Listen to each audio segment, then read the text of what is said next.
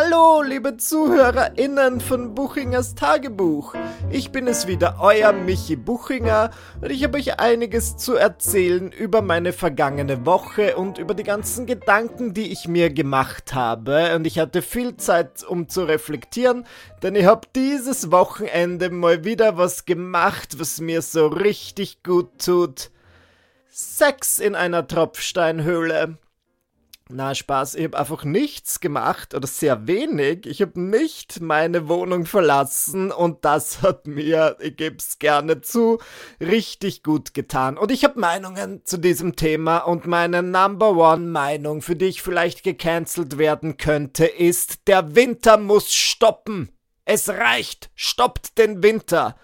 Der Winter ist ein absoluter Flop. Es tut mir leid, es zu sagen, aber die letzte Woche in Wien war absolut grauslich. Es gab so Tage, da musste ich einfach aus beruflichen Gründen das Haus verlassen und als wäre das nicht schon schlimm genug, war es dann einfach scheiß kalt, windig und nass. Und das mag ich nicht. Ich mag das, das war so unangenehm. Und ich bin dann irgendwann, da bin ich mir richtig blöd vorgekommen, aber ich bin zu einer Strecke, die ich in 20 Minuten hätte zu Fuß gehen können, einfach mit dem Taxi gefahren in so 5 Minuten, weil ich mir dachte, es ist so ekelhaft. Und noch eine Sache, die mich am Winter stört. Mein Freund Dominik und ich wohnen in Wien in einer sehr schönen Gegend, die, für die ich mich auch entschieden habe, weil sie kulinarisch top ist. Es gibt hier viele Restaurants, viele Cafés und eine Zeit lang, und damit meine ich letzten Sommer, waren wir richtig gerne auswärts Mittagessen. Wir waren The Lunch Bunch, so würde ich uns bezeichnen, und wir waren jeden Tag in einem neuen, coolen Restaurant in unserer Gegend Mittagessen. Und ich bin sehr mitfühlend, was so äh, UnternehmerInnen betrifft, GastronomInnen, und ich stelle mir das absolut nicht leicht vor, ein neues Restaurant zu eröffnen.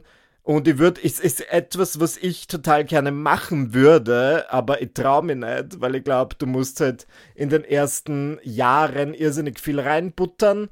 Und deswegen mache ich es nicht, denn ich möchte einfach nur herumliegen. Ich möchte ein liederliches Leben wie jemand, der vor zehn Jahren in Bitcoins investiert hat. Zurück zum Thema. Diese ganzen Restaurants hatten letzten Sommer immer über Mittag offen und jetzt seit geraumer Zeit, ich möchte sagen seit Wintereinbruch, haben die alle neue Winteröffnungszeiten, die in etwa so lauten, wir haben nur geöffnet von Mittwoch bis Samstag 18 bis 22 Uhr.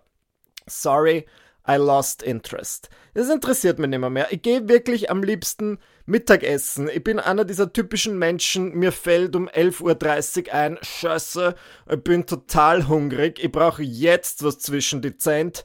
Ich möchte nicht kochen. Ich möchte jetzt wirklich beim besten Willen mich nicht in die Küche stellen und irgendwas kochen und dann gehe ich einfach Mittagessen. Und dieser Genuss bleibt mir verwehrt, weil in unserer Gegend im Moment so gut wie alles über Mittag zu hat. Ihr merkt es, mein Leben ist eines der härtesten. Noch eine Sache, über die ich mich aufregen werde. Das ist vielleicht sehr Wien-spezifisch, aber egal. Ich habe bereits angefangen zu reden, deswegen rede ich jetzt zu Ende. Wir haben hier eine wunderbare Kaffeehauskette namens AIDA. Das ist beziehungsweise Kaffeehaus, das ist eine Konditorei eigentlich, eine AIDA. Und ich habe das in den letzten Jahren immer sehr genossen, mich einfach in so eine AIDA-Filiale zu setzen, mein Nougat-Schüssel oder mein Esterhasi-Schnitte zu essen dazu vielleicht einen verlängerten Schwarz zu trinken und einfach alte Leute zu beobachten. Ich fand das wirklich super. Ja, in so einer AIDA-Filiale ist immer so ein bisschen eine morbide Stimmung, was ich aber liebe, ja, was ich einfach voll mit Wien verbinde. Du sitzt auf so einem billigen Plastiksessel, die KellnerInnen sind immer ganz alte Damen in so rosa Uniformen und ich hab das geliebt. Ich bin nicht hier in diesem Podcast, um Unternehmen zu bashen, auch wenn das heute so klingen möchte, aber irgendwann in den letzten Jahren hat es das Unternehmen oder die Konditoreikette AIDA in ihren Kopf bekommen, dass wir uns erwarten, dass das einfach ein super hipper Laden wird. Und jetzt haben die halt so nach und nach Rebrandings und jede Filiale wird renoviert und schaut danach so aus wie das Set eines Katy Perry Musikvideos. Manche KellnerInnen tragen jetzt so rosane Tütüs und sahen 25 Jahre alte Insta-Models und super hot. Und ich denke mir, das ist nicht, das ist nicht das, was ich mir von meiner AIDA-Filiale erwarte. Wirklich nicht. Stopp den Wahnsinn! Ich möchte, dass AIDA wieder so wird, wie es früher war. Es muss nicht alles Instagrammable sein. Ich bin froh, ich hasse diese Lokale, wo du einfach merkst, sie sind darauf ausgelegt, dass sie gut auf Instagram funktionieren. Und hier ist eine Blumenwand. Und ja, unser Essen ist scheiße, aber es enthält alle Farben des Regenbogens. Deswegen bitte postet es mit dem Hashtag Boah auf Instagram das mag ich nicht. Ich mag wirklich meine Orte, wo niemand, wo ich der einzige Mensch bin, der ein Smartphone hat. Und ich finde das blöd, wenn immer alles so hip und cool wird. Okay. So viel zu diesem Thema. Jetzt erzähle ich euch ein bisschen was aus meiner vergangenen Woche. Und ihr habt das Gefühl, ich werde hier so Dinge erzählen, die ich auf Instagram in der Regel zum Beispiel nicht erzähle, aber ich sehe ja meinen Podcast Buchingers Tagebuch ein bisschen so als meinen Close Friends Circle. Also das ist so wie meine enge Freunde Story auf Instagram, ich mache keine enge Freunde-Stories auf Instagram, aber ich mache sehr wohl diesen Podcast, wo ich einfach aus dem Nähkästchen plaudere. Und letzte Woche wurde ich wieder einer großen Ehre zuteil. Sagt man das so? Es klingt falsch, aber ich habe es gerade schon gesagt. Von dem her gibt es kein Zurück mehr. Denn ich war eingeladen in die ORF-Sendung Vera. Das moderiert von Vera Russwurm. Und das habe ich ja schon in meiner Kindheit wirklich gern geschaut. Ja, das war so ein bisschen Fixpunkt bei meinen Eltern und mir, dass wir Woche für Woche Vera geschaut haben. Und diese Sendung hat wahrscheinlich viele verschiedene Variationen durchgemacht, aber das gibt's jetzt quasi wieder. Und ich mich sehr gefreut, eingeladen zu werden und dann von der, wie ich finde, absoluten TV-Legende Vera Russwurm interviewt zu werden. Und ich habe jetzt in dem Sinn keinen Juicy Scoop für euch. Ja, es ist nichts passiert, was ich euch jetzt als Gossip wiedergeben könnte. Außerdem, ich meine, wie heißt es so schön?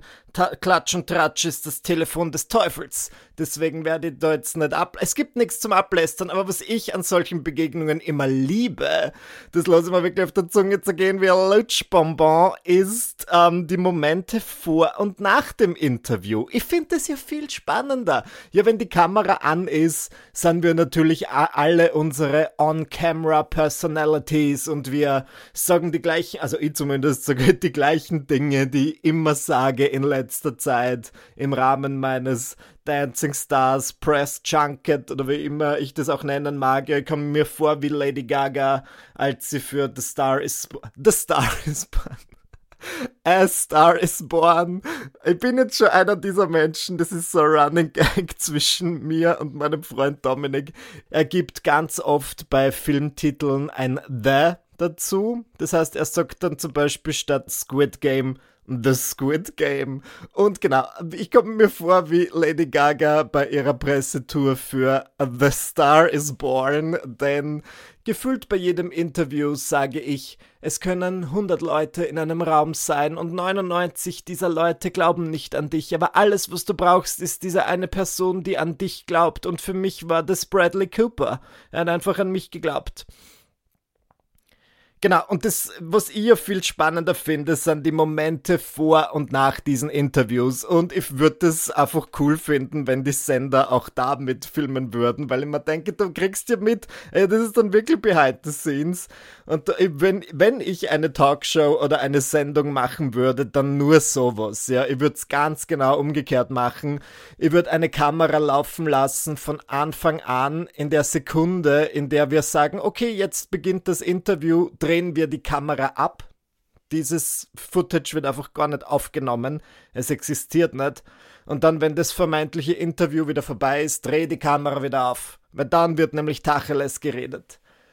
Na, es wurde in dem Sinn jetzt nichts Interessantes enthüllt, aber was ich spannend fand, ist, ich habe ja Vera Russwurm in meinem ganzen Leben noch nie persönlich gesehen. Und das Erste, was sie zu mir gesagt hat, war, wirst du in meiner Sendung auch so reden, wie du in deinen Inhalten sprichst? Und ich mir gedacht, Ja, also ist jetzt, ich werde mir jetzt keine neue Stimme überlegen, falls das die Implikation ist. Und ich hab so gemeint, so, pff, ja, grundsätzlich glaube ich schon. Und dann hat sie gemeint, ja, du hast ja eine sehr interessante Kunstsprache entwickelt. Das kann man sagen. Und ich finde das in letzter Zeit so interessant, dass ich von all diesen österreichischen JournalistInnen oder TalkmasterInnen immer auf meine Kunstsprache angesprochen werde, die ich, wenn ihr mich fragt, nicht wirklich habe. Aber gut, vielleicht ist das einfach ein anderer Schlag Mensch. Wisst ihr, was ich meine? Halt noch so ein, bisschen ältere Schule unter Anführungszeichen, die es halt gewöhnt sind. Du kommst mit 20 von Graz nach Wien und dann gehst du als erstes direkt an eine Sprachschule und dann lernst du, wie man in der Zeit im Bild spricht. Und das ist dann deine Show-Business-Stimme und privat redest du anders. Aber ich habe das Gefühl, bei mir, bei mir war das nicht so, es hat sich jetzt so nach und nach ein bisschen entwickelt. Und ich habe dann so ein bisschen nachgebohrt und ich meinte so, ja, wie meinst du das jetzt? Ich spreche halt, wenn eine Kamera läuft, natürlich ein bisschen lauter und aufgeweckter, aber ich würde jetzt nicht sagen, dass ich eine Kunstsprache habe. Und das nächste, was sie zu mir gesagt hat, war, naja, mit 16 hast du schon anders gesprochen, als du jetzt sprichst. Und ich denke mir, naja, obviously wäre es nicht schlimm, wenn ich genauso sprechen würde wie vor 14 Jahren. Das wäre ein bisschen komisch und ich verstehe wirklich nicht, das Gespräch an sich und die Begegnung war total nett, aber ich habe diesen Gesprächseinstieg nicht ganz verstanden, warum ich da auf meine interessante Kunstsprache, meine eigenartige Art zu reden angesprochen wurde. Und ich meine, ich möchte nicht zu weit aus dem Fenster lehnen, aber wer im Glashaus sitzt, sollte nicht mit Steinen werfen, okay? Also es wird Vera so normal reden und es würde sie nicht seit 20 Jahren jede Sendung beginnen mit Er ist heute zu Gast in Vera exklusiv. Das war jetzt meine lieb gemeinte Vera Russwurm Impression. Aber da muss ich halt sagen, ich finde, wir alle haben halt andere Arten zu reden, wenn die Kamera läuft. Rede ich im Podcast anders als im echten Leben?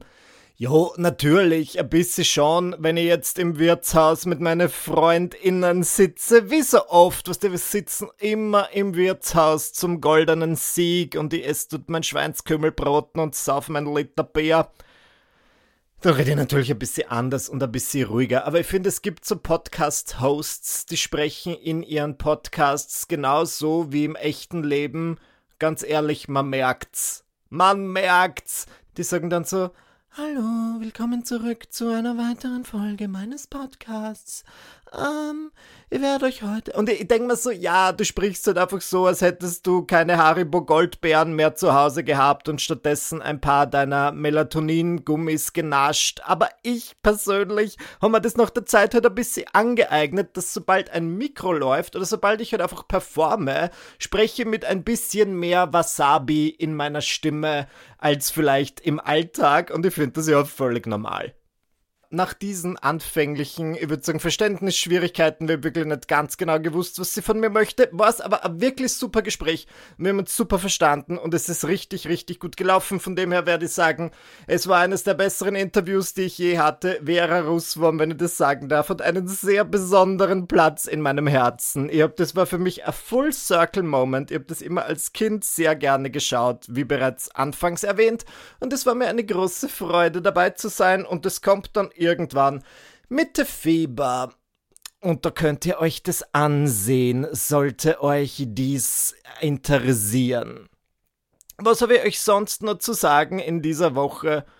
Neu in meinem Leben dazugekommen ist, dass ich mir jetzt ein bisschen mehr um meine Ernährung kümmere. Denn ihr wisst ja, dass, oder vielleicht auch nicht, aber ich bin schon ein sehr sportlicher Mensch. Ich mache jede Ta jeden Tag beziehungsweise Montag bis Freitag, meine Kraftübungen und es ist schon ordentlich was weitergegangen in meinem Bodybuilding-Prozess, aber was man immer hört, was so ein beliebter Fitness-Mythos ist, ist, dass die Leute sagen, ja, ich weiß, mein Körper sieht toll aus, aber 90% davon sind in der Küche entstanden und nicht im Fitnessstudio. Und ich war halt bis jetzt jemand, der sich wirklich überhaupt nicht um seine Ernährung gekümmert hat, weil ich mir dachte, ich weiß schon in etwa, wie man sich ernähren sollte, wenn man Muskeln aufbauen möchte, und darauf habe ich keine Lust. Ich möchte nicht zu jeder Hauptmahlzeit eine geschmacklose, aber proteinreiche Hühnerbrust zu mir nehmen, und es interessiert mich einfach nicht. Und ich weiß nicht warum, ich weiß nicht, was es ausgelöst hat. Vielleicht war es auch das Ende des Veganuary, aber ich dachte mir, gut, ich probier's mal. Und ich habe mir mit Hilfe dieses Fitness-Ratgebers, den ich da mal gelesen habe, Bigger, Leaner, Stronger, ausgerechnet, wie viel der sogenannten Makronährstoffe ich jeden Tag zu mir nehmen sollte, um mein Muskelaufbauziel zu erreichen. Und Makronährstoffe, wenn ich es richtig verstanden habe, sind sowas wie Kohlenhydrate, Fette und Protein und das ähm, tracke ich jetzt mit Hilfe einer App namens MyFitnessPal, für die ich an dieser Stelle nicht unbedingt werben werde. Ich bin noch immer nicht ganz überzeugt, beziehungsweise was ich da halt mache, sind so schätzungsweise. Ich will jetzt nicht Gramm genau wissen, wie viel ich da zu mir genommen habe, aber halt so in etwa am Schirm haben, war das jetzt eine proteinreiche Mahlzeit oder nicht. Und ich weiß nicht, ob es der Placebo-Effekt ist, ich weiß nicht, ob ich es mir einbilde Ende. Aber ich mache das jetzt seit einer Woche und ich schaue schon ein bisschen anders aus. Ich schaue im Spiegel, wenn ich nackt bin, ganz gut aus. Ich denke mir nicht mehr, okay, was ist das? Und war es vor einem Jahr nicht noch fünf Zentimeter weiter oben? Na, ich bin positiv überrascht. Ich wünschte, mein Handy würde gestohlen, damit irgendjemand meine Nacktbilder leaken kann, weil ich mir denke, das ist ich bin, in der, ich bin in einer, im Moment in einer sehr guten Form. Ich finde, das wird man wohl noch sagen dürfen. Ich bin wirklich sehr zufrieden. Ich fand das spannend und ja, ich habe das Gefühl, wenn ich da jetzt so ein bisschen ähm, reflektieren darf, dass ich jetzt ein bisschen eine Education oder halt Infos bekomme, die eigentlich mehr gebraucht hätte, als ich ein Teenager war. Denn als ich jugendlich war, das soll jetzt nicht triggernd sein, es geht jetzt kurz um meine ehemalige Essstörung, aber ich werde nicht zu sehr ins Detail gehen, ähm, war ich halt gerade angeteased, essgestört bzw. magersüchtig und ähm, ich wollte halt immer gerne abnehmen. Das heißt eigentlich ein anderes Körperziel, als ich heute habe. Jetzt möchte ich in dem Sinn ja eigentlich zunehmen. Aber es ist schon verbunden, weil ich damals leider nichts über Ernährung wusste und es auch nicht wirklich lernen wollte. Und ich wollte dann eigentlich so wenig Kalorien wie möglich zu mir nehmen. Das war der Plan und deswegen habe ich ganz oft Mahlzeiten ausgelassen. Dann habe ich keine Ahnung 48 Stunden nichts gegessen und dann habe ich eine halbe Schokotorte gegessen. Was mich rückblickend betrachtet sauer macht und was ich komplett dumm finde, weil ich mir denke, wenn ich mich ein bisschen damit auseinandergesetzt hätte, wie sich Lebensmittel zusammensetzen, was Nährstoffe sind, was sie mit deinem Körper machen, hätte ich mich wahrscheinlich total ausgewogen ernähren können und hätte gleiche oder bessere Ziele erreicht und ich hätte mich nicht einfach so blöd behandeln müssen oder meinen Körper so blöd behandeln müssen. Deswegen, ich finde es äh, gut, dass ich jetzt mit, also ich sage jetzt nicht, dass ich alles über Ernährung weiß, aber ich habe jetzt einfach ein paar Dinge gelernt, wo ich total viele Aha-Momente hatte, wo ich mir dachte, okay, also das, dieses Lebensmittel enthält dies und jenes und deswegen fühle ich mich vielleicht danach ein bisschen gesättigter und das macht es quasi mit meinem Körper und wenn ich aktiv bin, dann sollte ich schauen, dass ich mehr von dem zu mir nehme und ich finde es voll interessant. Ich finde es jetzt nicht so interessant, dass ich noch ein Studium der Ernährungswissenschaften anhängen würde. Ich bin einfach nur froh, dass ich mit 30 zumindest ein bisschen was zum Thema Ernährung lerne, was ich vielleicht eher mit 16 gebraucht hätte. Was ich schon, also, ich weiß nicht, ob ich das jetzt im Podcast erzählen soll, aber man hat ja manchmal so Gedanken. Wir alle kennen das. Man geht so die Straße entlang, man hat nicht wirklich was zu tun, oder man ist am Weg irgendwo hin und man lässt den Gedanken freien Lauf. Und dann denkt man so vor sich hin und in der Regel ist da alles smooth sailing, aber hier und da hat man einen Gedanken, wo man sich denkt, heute. Moment, das ist mein ein bisschen eigenartiger Gedanke. Und ich war jetzt so fasziniert davon, weil ich jetzt einfach so Dinge lerne, die ich zum Beispiel nicht wusste. Ja, wenn du mich gefragt hättest, ob Honig Fett enthält, hätte ich gesagt, natürlich, Honig ist das Fetteste, was es geben kann. Warum auch immer, aber so uninformiert war ich halt einfach. Und jetzt durch diese kurze Woche war sie natürlich, Honig enthält überhaupt kein Fett. Honig ist halt einfach Zucker, Zucker, Zucker. Naja, aber das war nicht mein merkwürdiger Gedanke. Mein merkwürdiger Gedanke war, dass ich so die Straße entlang gegangen bin und wie gefühlt 77 Mal am Tag habe ich auch dann kurz an Sex gedacht. Und dachte mir so, ja, beim Sex. Ähm, wir schon manchmal Körperflüssigkeiten ausgetauscht und ich frage mich, ja, ich kann es jetzt in dem Sinn nicht äh, so aussprechen, wie ich mir es gedacht habe. Nur dann dachte ich mir, wenn du mal den Punkt erreicht hast, wo du dir über die Makronährstoffverteilung von Sperma Gedanken machst, du musst vielleicht wirklich so einen Schritt zurücknehmen und dich fragen, ist es mein Leben? ist es wirklich ein realer Gedanke, den ich gerade hatte? Was ist aus meinem Leben geworden? Ja, ich meine, das sind natürlich Fragen, die mir das Internet wahrscheinlich beantworten könnte, nur ich möchte es nicht googeln, ich möchte nicht meine Google Search History für immer ruinieren. Und es ist ja komplett wurscht, aber es würde mir jetzt, ich bin jetzt einfach sehr interessiert daran, wie sich Dinge zusammensetzen. Es ist jetzt nicht so, dass ich sagen würde, oh Entschuldigung, ich habe heute schon meine Proteinzufuhr gedeckt, das heißt, dieses Sperma kann ich unmöglich annehmen. Und es ist ja nicht so, als würde ich den ganzen Tag, als wäre das jetzt in meiner Ernährungspyramide ganz unten. Das ist einfach eine, aber ich sage nur, das ist ein Gedanke, den ich hatte. Und da ihr da meine Close Friends seid, muss ich diesen Gedanken natürlich mit euch teilen.